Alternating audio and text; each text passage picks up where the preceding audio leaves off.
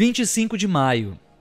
Na prática de um programa de 12 passos, é sugerido que abandonemos a dependência de pessoas, lugares e coisas para podermos controlar com a ajuda e a nossa dependência de Deus.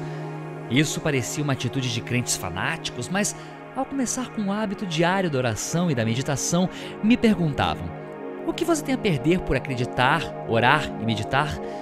Provavelmente a pergunta deveria ser: o que eu tenho a ganhar? No princípio, os ganhos foram tímidos, mas extraordinariamente modificadores. Comecei a me sentir calmo, relaxado, confiante e preparado, forte, firme e resistente aos ataques diários.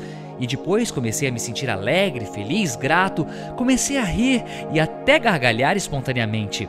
Cada desafio que ia aparecendo, eu imediatamente invocava a ajuda de Deus.